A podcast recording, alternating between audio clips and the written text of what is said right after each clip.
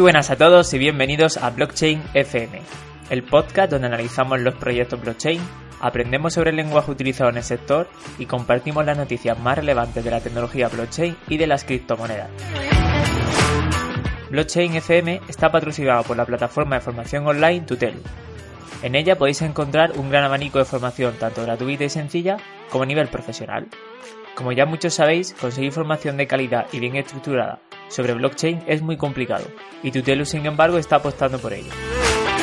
Uno de sus lemas es, solo se puede enseñar desde la experiencia y ya son casi tres años picando piedra en el sector. Tutelus desarrolló su primer token en 2017, cambió de blockchain en 2018, lanzó una exitosa ICO durante nueve meses y recorrieron medio mundo. Y a finales de 2018 abrieron esta nueva línea de negocio para enseñarnos a otros cómo lo hicieron. Por lo tanto, si entráis ahora mismo en tutelus.com, podéis encontrar decenas de cursos gratuitos sobre blockchain. También muchos de pago entre los 20 y 50 euros, una suscripción anual a la plataforma y a la carrera de blockchain y criptomonedas, y como no, un máster 100% online y campus presenciales en Madrid, Barcelona, Alicante y Las Palmas. También tendréis a disposición formación en otros sectores que en cierta forma están conectados con la tecnología blockchain como el Big Data, la inteligencia artificial, el desarrollo de aplicaciones o el lanzamiento de startups. Así que que no os mate más la curiosidad y registraros ya en tutelus.com y consultar la formación cripto en blockchain.tutelus.com. En el podcast de hoy damos comienzo a una nueva sección llamada Comunidad de Blockchain, donde vamos a dar una huerta por todas las comunidades de España y vamos a estar entrevistando a las asociaciones y empresas privadas que se enfoquen en dar un servicio de asesoramiento, por ejemplo, o información. Por lo tanto, en el episodio de hoy estrenaremos la sección con Blockchain Navarra. Bueno, pues le damos la bienvenida a Fermín Solano, CEO de Blockchain Navarra, y muy buena Fermín, para nosotros es un placer tenerte en el podcast de Blockchain FM. Hola Jared, pues muchas gracias por, por esta invitación y estoy encantado de contactar con, con personas, digamos, de este ecosistema que comparten un poco esta visión y esta pasión. Y nada, aquí me tenéis para, para lo que queráis. Placer es nuestro. Y bueno, como es costumbre en nuestro podcast, para dar la bienvenida, nos gusta hacer unas preguntas clave, ¿vale? Para que los oyentes se puedan poner un poco en situación. Y como vamos a estar hablando de Blockchain Navarra, nos gustaría preguntarte qué es Blockchain Navarra y de dónde surge o por qué necesidad se crea. Bueno, Blockchain Navarra viene de, digamos, de la actividad que ya llevo realizando mucho tiempo sin, digamos, una marca comercial como tal. Yo conocí el mundo de las criptomonedas en, en el 2013, cuando apenas eh, se conocía nada. Tú ponías la palabra Bitcoin en Google y apenas había cinco o seis entradas de, de foros bastante raros. Recuerdo esa época. Y no, no sé, no había mucha información, ¿no? Entonces, bueno, de, de, aquel entonces ha llovido mucho y sí que es cierto que a mí me ha apasionado mucho este mundillo. Entonces, uh, al final mucha gente te conoce, eh, el boca a boca va haciendo, pues, va haciendo su trabajo y mucha gente pues me, eh, me requería para, para ciertas consultas, ciertas asesorías, oye, necesito esto, no entiendo lo otro, necesito una formación, uh, cómo puedo comprar, cómo puedo vender. Entonces, a raíz un poquito de toda esa demanda, dije, bueno, voy a crear una, una marca, un poquito, una asesoría para, para este tipo de, de, temas, ¿no? Más personales.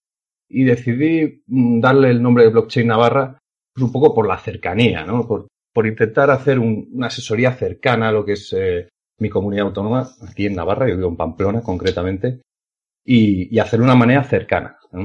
También dispongo de una oficina física donde, bueno, donde puedo recibir a los clientes y, y bueno, y, y, y, dar, dar muchos servicios relacionados con criptomonedas, ¿no? Que yo creo que es algo que, que faltaba un poco y que falta todavía, ¿no?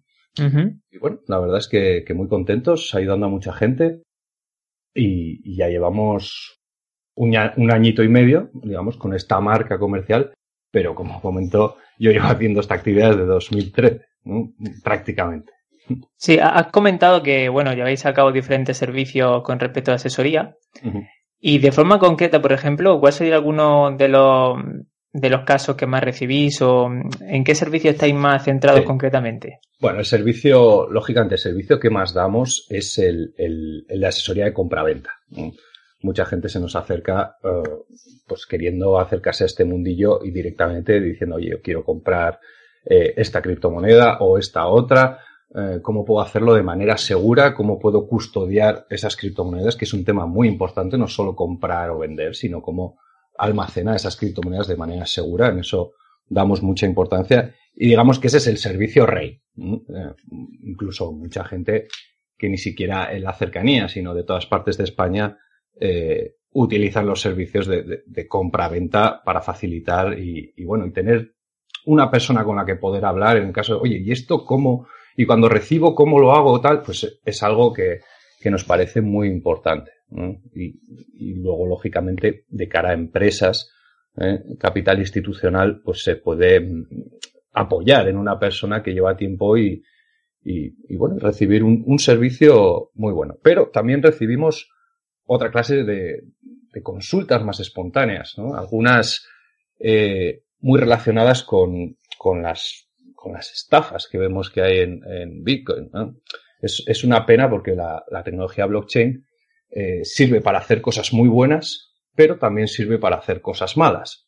¿eh? Entonces, eh, de vez en cuando me llegan un aluvión de, de emails o de llamadas de clientes de, de publicidades que hay por Facebook, que es, es, muy triste reconocerlo, pero hay, hay, verdaderas estafas que se están publicitando a través de redes sociales uh, que intentan engañar a la gente, ¿no? Entonces, bueno, eh, mucha gente nos, nos llama para consultar sobre, sobre este tipo de empresas y, y por suerte lo hacen a tiempo y les podemos avisar de que no hagan absolutamente nada de lo que les dicen. Hay, a lo mejor os sonará, si estáis en el mundo de las criptomonedas, eh, Pablo Motos eh, se ha hecho rico con, uh -huh. los, con los bitcoins, el cocinero este Jordi Cruz, creo que se llama, bueno, es siempre lo mismo que va dando vueltas, ¿no? Por Facebook.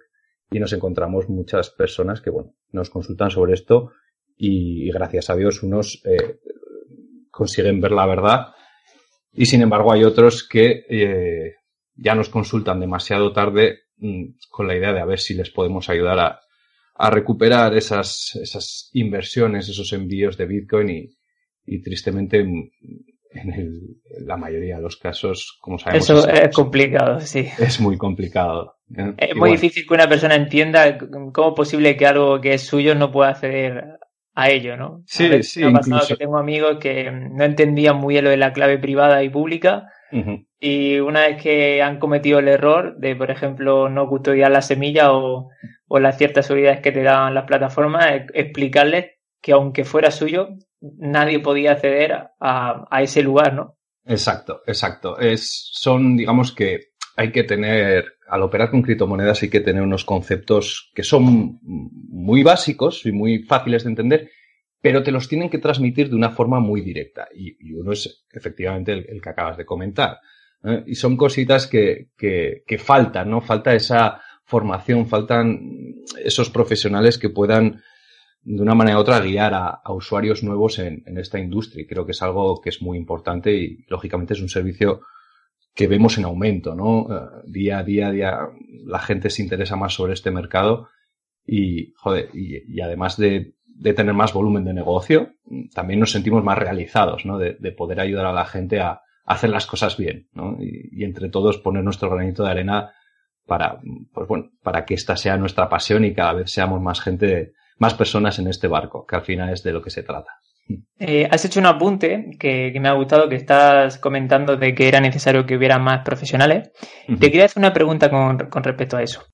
Eh, ¿Crees que es necesario que haya, como estabas comentando, más profesionales o que también la industria se centre en crear plataformas que hagan que el usuario tenga que tener menos conocimiento sobre la tecnología blockchain y que solamente se dediquen a, a, utilizarla. A veces siento que cuando entramos a una plataforma, ¿no? Por ejemplo, eh, cuando entramos a un, a un, Gmail, sabemos que hoy en día lo, lo, las plataformas centralizadas se encargan de custodiar por nuestras contraseñas, base de datos, sí. etcétera, ¿no? Uh -huh. Y sin embargo, cuando entramos a una plataforma descentralizada, el usuario tiene que tener gran conocimiento de lo que está haciendo, que a veces es como su propio enemigo. Eh, no llegan usuarios a ellas por la dificultad o el conocimiento que tienes que tener sobre la tecnología. ¿Qué opinas sobre, sobre eso? Bueno, el, el tema de... Esto es como todo. Hace, hace unos años nos, nos llegan a decir que, que tenemos que manejar unas redes sociales con infinitas opciones, con infinitas maneras de hacer publicaciones, de hacer retweets, de etiquetas, y, y, la gente se hubiera vuelto loca, no sabría ni por dónde empezar. Entonces, lógicamente es, es un proceso, es un proceso. Eh, a una persona que no ha visto nada, que no conoce nada, de primeras le puede resultar muy difícil, pero ojo, como, como a una persona quizás más mayor le pueda resultar difícil manejar un Smart TV o un smartphone, ¿no? Entonces, yo, eh, yo soy partidario de las dos cosas. ¿eh? Por un lado, las plataformas cada vez tienen que ser más amigables con el usuario, pero sin, digamos, sin olvidar esas medidas de seguridad que lógicamente son obligatorias. Hay muchas personas que me llaman eh, con problemas de acceso a ciertas plataformas de custodio, de intercambio de criptomonedas. Oye, que no tengo la contraseña, que he perdido el segundo factor.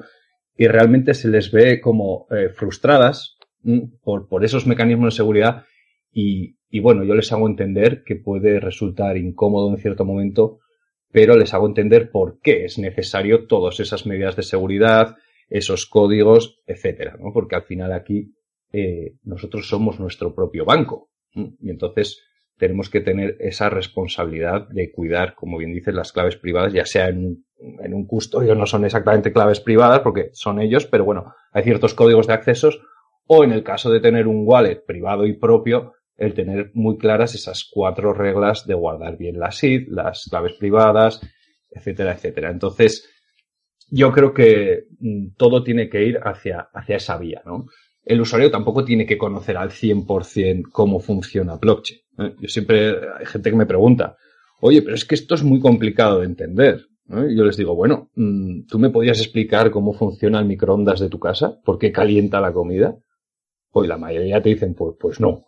Sin embargo, lo usas y es fácil de usar. Sí, y hay un microondas en cada casa. Sí. Pues esto es lo mismo. No tenemos por qué conocer el funcionamiento interno al 100%, pero sí tenemos que saber mm, que en un microondas no se puede meter metal, que no puedes poner la comida más de tantos minutos, etcétera, etcétera. Una serie de, de mínimos, ¿no? Pues esto es lo mismo. Es cuestión de tiempo y, lógicamente, conforme vaya creciendo esta industria, también habrá más demanda de profesionales y, y de personas que necesiten en momentos puntuales hacer una consulta con una persona de verdad, y en, su área, en su, bueno, poder acercarse, sentarse con una persona para, para plantear una estrategia o para hacer ciertas operaciones, ¿no? Incluso para una formación. También ese servicio lo damos, el de, el de formar a personas que quieren capacitarse para, para ellos mismos manejarse en diferentes, diferentes ecosistemas dentro de las criptomonedas. Sí, porque, bueno, al fin y al cabo, como estabas comentando, eh, muchas de las personas que se han alejado, por ejemplo, del mercado o que tienen mala experiencia ha sido por eso, ¿no? Quizás porque eh, tendemos a pensar que con buscar un poco de información en Google, ¿no? Eh, podemos tirar para adelante y luego llegan los fallos técnicos, como podemos llamarlos, ¿no? Que hacen que tengamos una mala experiencia al haber, bueno, pues perdido una inversión que, que hemos realizado. Y yo creo que los casos son eh, innumerables, ¿no? De las personas que invierten en Bitcoin o sobre todo en criptomonedas donde tienen que estar a entrar a, exchange. Y al final, pues por alguna razón han terminado perdiendo sus claves de acceso y, luego tienen una mala experiencia que hace que, el sector, bueno, pues quizás tenga esa mancha negra en, ese aspecto. Y nos centramos quizás mucho más en eso que, que al fin y al cabo el por qué nacieron esas criptomonedas y y las cualidades de la tecnología que la soporta, que es la tecnología blockchain. Y con respecto a eso, te quería hacer una pregunta. En Navarra, ¿cuál es el panorama actual de la tecnología blockchain? O sea, ¿hay empresas que ya están empezando a, utilizarla en su modelo de negocio? ¿Se escucha por las calles? ¿La gente tiene conocimiento de, sobre las criptomonedas, sobre la tecnología? Bueno, eh, en la primera pregunta, si hay empresas que están adoptando, eh, todavía no muchas, hay que ser sincero, y todavía no hay, digamos, eh, mucha aplicación eh, en la calle, ¿no? en que veamos empresas que, puedan estar adoptando. Sí que es cierto que cada vez se ven más sitios y comercios que puedan en un momento determinado, mediante alguna pasarela de pagos, el aceptar pagos con criptomonedas, pero todavía no es algo, digamos, muy visible. Todavía es poco. Sin embargo, a la segunda pregunta de si la gente conoce este mercado y si cada vez más la gente se, siente atraída por esto, ahí sí te puedo decir que sí veo una, una tendencia más alcista en la curiosidad ¿no? de la gente. Mucha gente ya no es como, como te comentaba en 2013, 2014, que tú le preguntas a una persona aleatoriamente por la calle, oye, ¿sabes lo que es Bitcoin? Y, y prácticamente nadie te sabía decir absolutamente nada. Hoy en día, pues bueno, hay una idea, un poquito así de lo que es, una moneda virtual, yo sé, pero no sé exactamente. Bueno, pero sí que es cierto que cada vez empieza a, oírse más eh, y cada vez la gente le, le atrae más hay mucha gente que se nos acerca porque han conocido el tema de las criptomonedas, porque le han ofrecido algún tipo de inversión o algún negocio.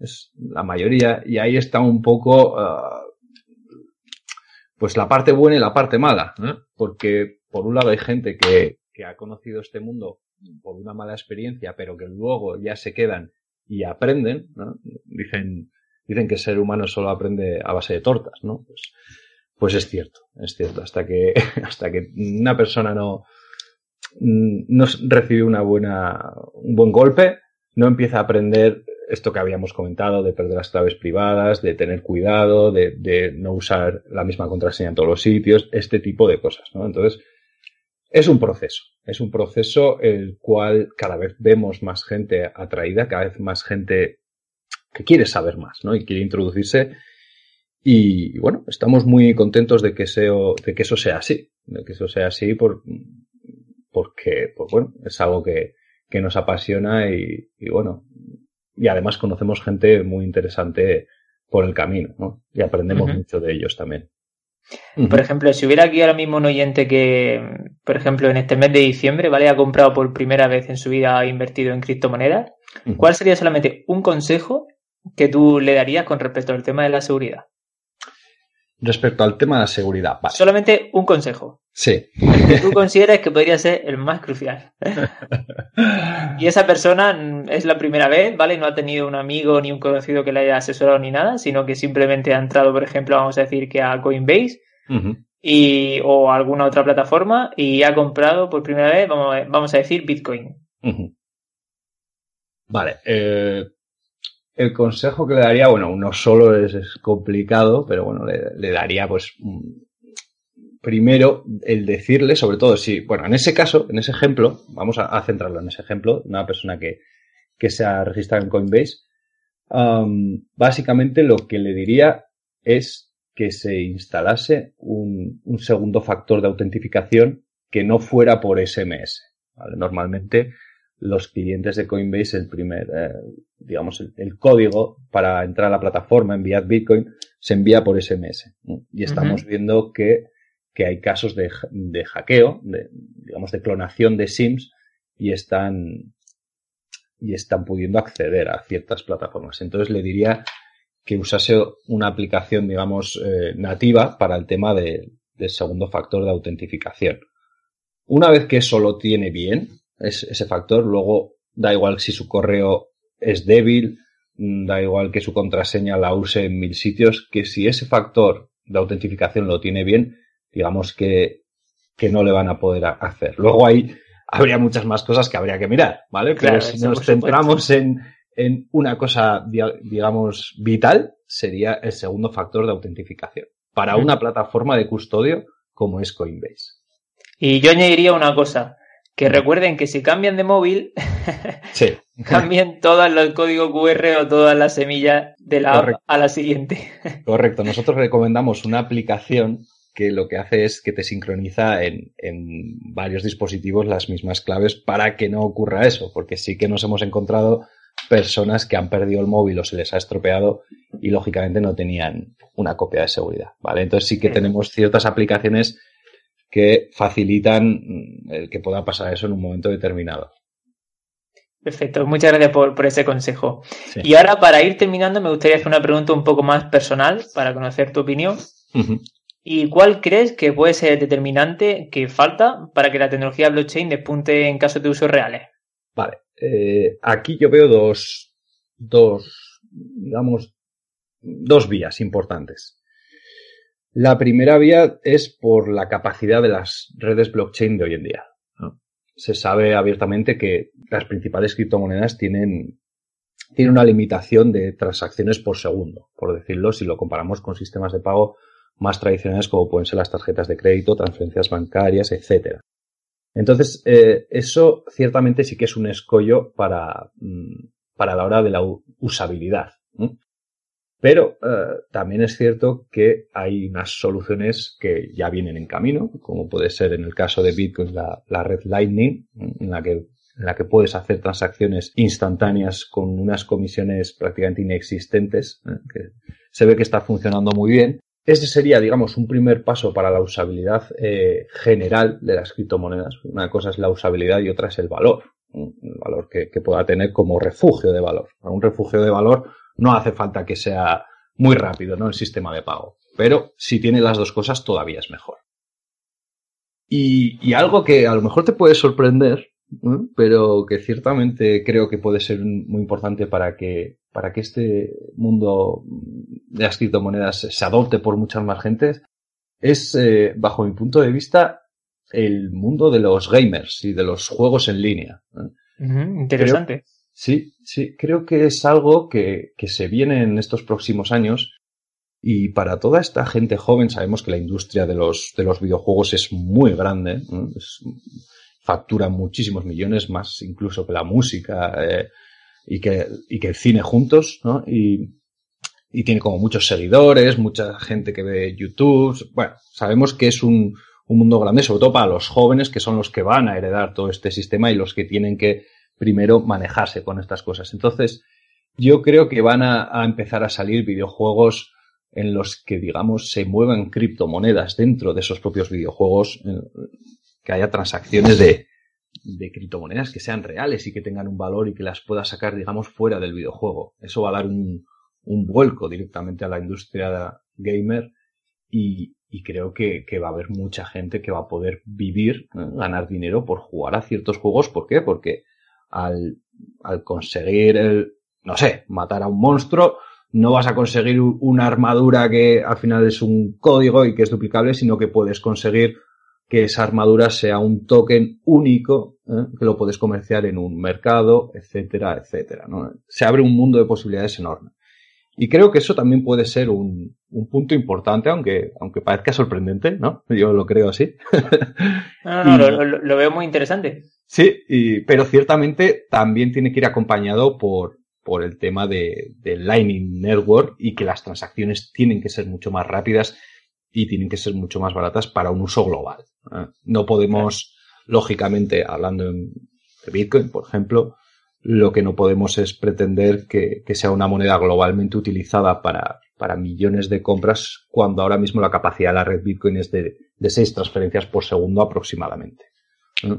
Pero bueno, todo tiene su proceso y, y, lo importante es ver cómo todas estas tecnologías eh, van mejorando día a día. ¿no? Entonces, yo soy muy positivo respecto al futuro de las criptomonedas en, en usabilidad, ¿eh? que es básicamente lo que le va a dar ese alcance global.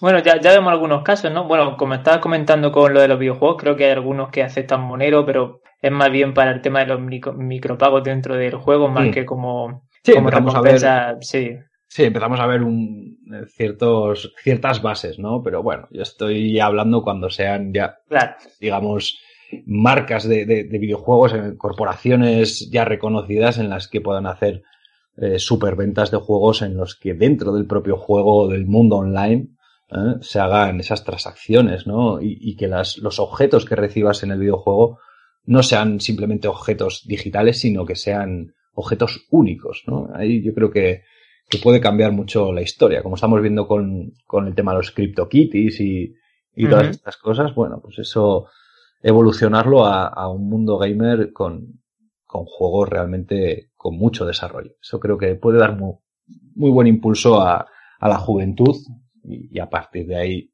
una usabilidad más general. Bueno, pues esto es una, una llamada a todos los gamers que vayan aprendiendo un poco acerca del sistema, que, que es una nueva oportunidad de negocio. Sí, y además y... es curioso, es curioso, perdona que te interrumpa. No, no, no. Pero la gente gamer eh, se le da muy fácil este mundo una vez que lo conocen. ¿Por qué? Porque están muy acostumbrados a, en ciertos videojuegos a, a negociar con objetos virtuales, ¿no? A tener sus cuentas con sus claves, a oye, pues me han regalado eh, este rifle con este skin, con esta... Sí, yo, yo que por ejemplo soy jugador de CSGO, sí, por ejemplo. hay un mercado enorme de las armas que es increíble, que mm, llega un momento que roza más la especulación que, otra cosa, pero me refiero, como tú estabas comentando, llega un momento que uno se acostumbra a que algo no físico puede tener un valor. Exacto. Que a veces a la gente le cuesta entender eso, ¿no? En plan, como si no es dinero físico, ¿cómo puede tener eso un valor, no? Claro, claro pero con un punto extra. Imagínate que, ese rifle o ese arma eh, que estás vendiendo en un mercado y que hay un mercado, lógicamente, y se paga, incluso hay, hay armas que valen muchísimo dinero y al final son virtuales, eh, con la diferencia de que, de que si tú consigues un, un skin, un arma, un traje, lo que sea, único, ni siquiera la propia compañía, en este caso de CSGO hemos hablado, ni siquiera los propios eh, desarrolladores puedan duplicar ese arma. ¿no? Porque está en una blockchain. Eso, eso le puede dar un poder terrible al, al, gamer en el, en el, sentido de que tienes un arma que es única, no te la pueden quitar, ni la propia compañía, y ellos no pueden duplicarla. Porque ahora mismo es muy fácil eh, que en este caso el CSGO, creo que hay un cuchillo, ¿no? Que es muy caro, que vale 50.000 euros o algo así. Sí, pues o, o, la Dragon, que ronda los 3.000, 4.000, ese también. Claro, claro, ese tipo de cosas, pues, joder, eh, la, la empresa CSGO dándole a tres teclas puede fabricar esos cuchillos, ¿no? No tiene nada, no hay un coste de producción, no es algo único, ¿no? Ellos pueden crear los cuchillos que quieran. Sin embargo, si lo traslada, si trasladarían todo ese ecosistema a, una blockchain con tokens únicos, eh, realmente el jugador estaría recibiendo algo que sabe que es único. Incluso lo podría sacar del videojuego en sí. Entonces eso, para mí, da un, escenario de, oportunidades y sobre todo que es una manera de que de que toda la gente joven coja esa confianza con, con, el mundo de las criptomonedas. Yo creo que va a ser una puerta de enlace el mundo gamer. La verdad que sí, apoyo totalmente tus palabras. Sí. Y bueno, Fermín, pues muchas gracias por haber participado con nosotros en el podcast de, de Blockchain FM. Para los que nos están oyendo, si hay eh, alguna persona que vive en Navarra, bueno, pues le invito a que pueda entrar a blockchainnavarra.com o para alguna persona que esté interesada para conocer vuestros servicios y también más comentado que teníais información acerca de la tecnología y también eh, servicios de formación. Entonces, a aquellas personas, voy, dejaré el link en la descripción para que cualquier persona que esté interesada pues pueda encontraros y, saber un poco más sobre vosotros. Y lo dicho, eh, darte las gracias por haber colaborado con nosotros y por las pinceladas que nos han dejado, que sin duda, desde mi punto de vista, han sido muy, muy interesantes. Mm, muchísimas gracias a ti, Jared. Ha sido muy interesante y, y cuando quieras repetimos. Por supuesto. Pues muchas gracias. Vale, gracias.